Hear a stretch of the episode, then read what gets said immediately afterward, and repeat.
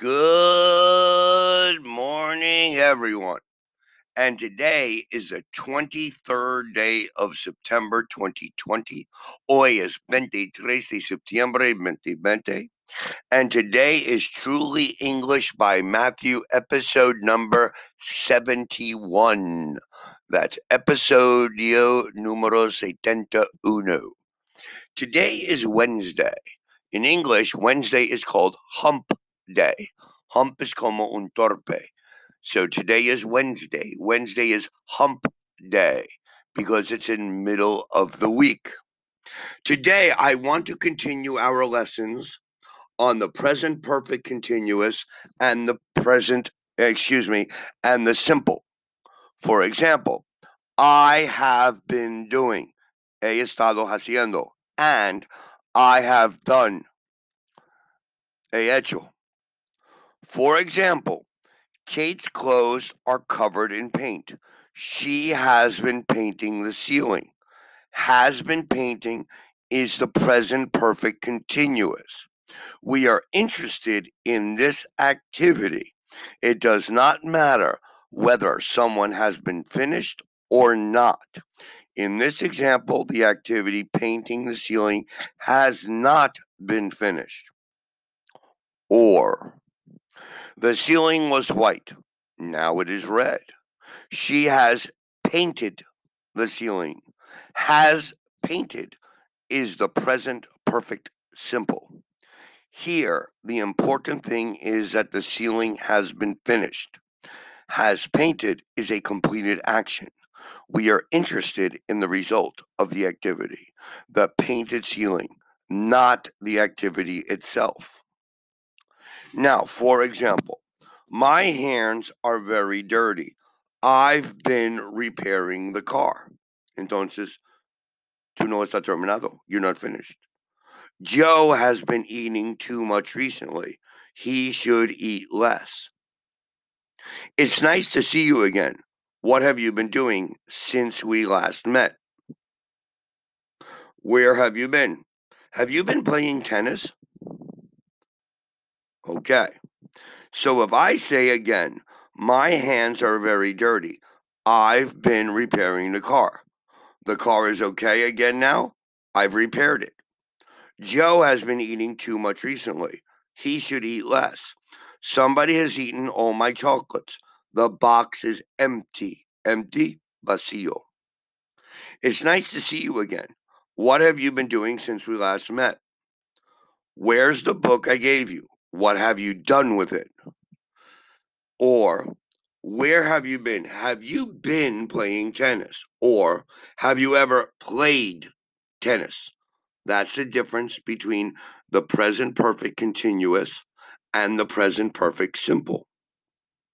We use the continuous to say how long for an activity that is still happening. How long have you been reading that book?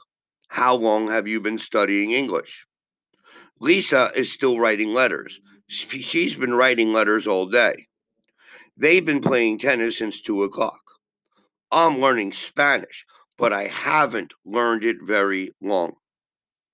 Now, if we do it again, I can show you the difference because in the other side, we use the simple to say how much, how many, or how many times for completed actions.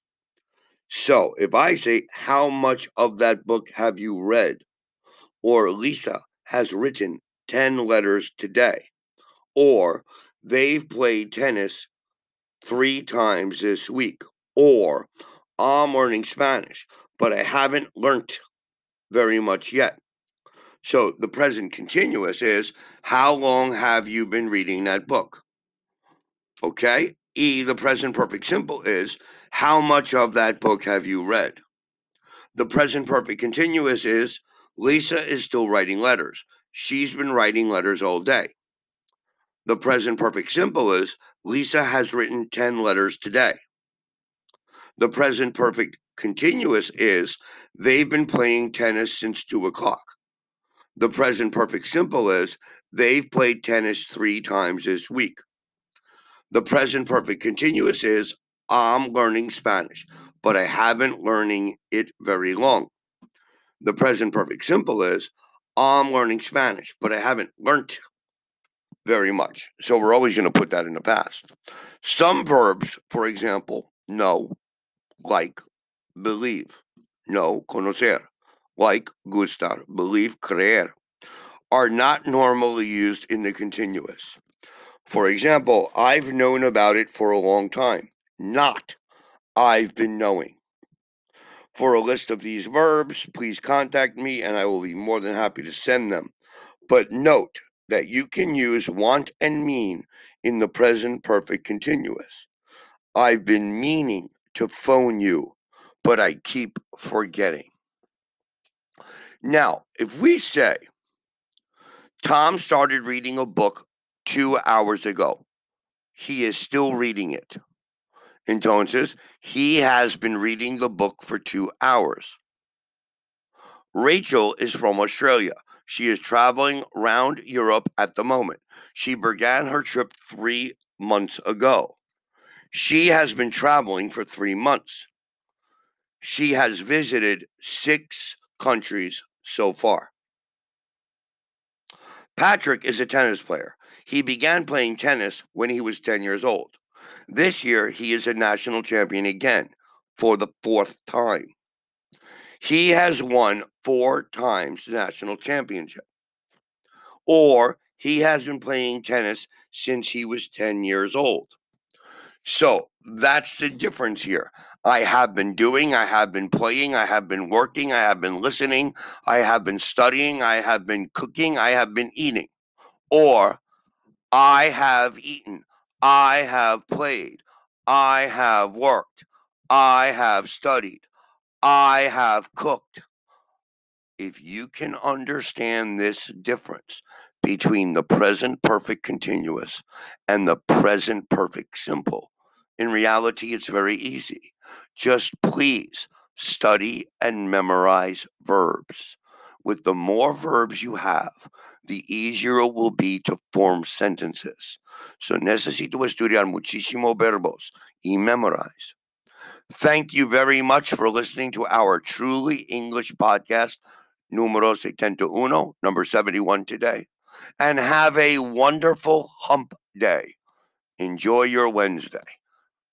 Please listen to our podcast tomorrow on Thursday. Thank you.